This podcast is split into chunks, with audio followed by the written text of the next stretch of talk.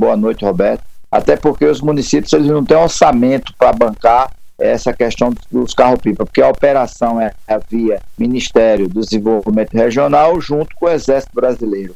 E o Exército, assim que, que realmente o recurso não entra, ele paralisa automaticamente, ele não fica levando algo que não tem um recurso para pagar depois, ele paralisa completamente assim que o recurso não entra. Essa questão foi resolvida, mas tinha, tínhamos esse empecilho que o governo do estado já tinha no último dia 25 feito o reconhecimento de 150 municípios do estado de emergência e faltava o próprio Ministério reconhecer esse estado de emergência, até porque os municípios têm que fazer seus decretos municipais também reconhecendo e colocando no sistema.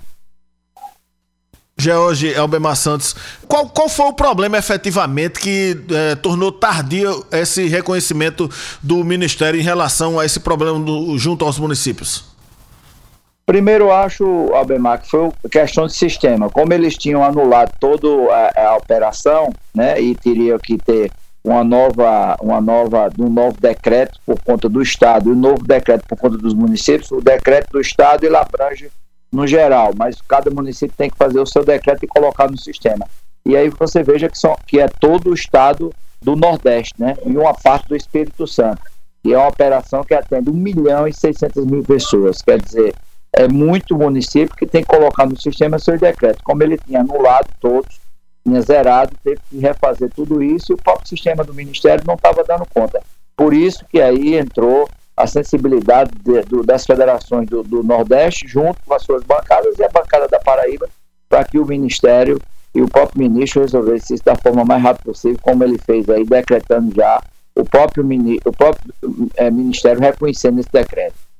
Jorge, como não se trata de dinheiro, uma espécie em verba financeira, trata-se de água, como é que fica o prejuízo que já foi causado a esses municípios, já que não se pode mandar água em efeito retroativo?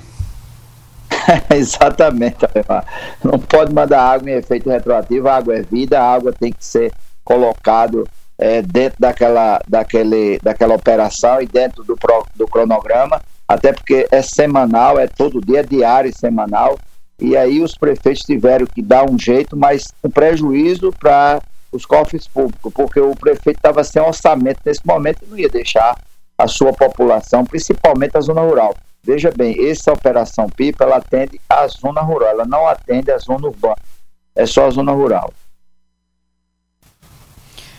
É, prefeito Jorge Coelho, muito obrigado pela atenção com o programa Hora H e sucesso. Eu quero agradecer a você, Roberto, e ao Bemar e, ao sistema da, da, da rádio e ao programa Hora H, por sempre passar esse espaço para a FAMOP para que a gente leve né, a pauta municipalista e o que acontece nos municípios para que a sociedade tome conhecimento.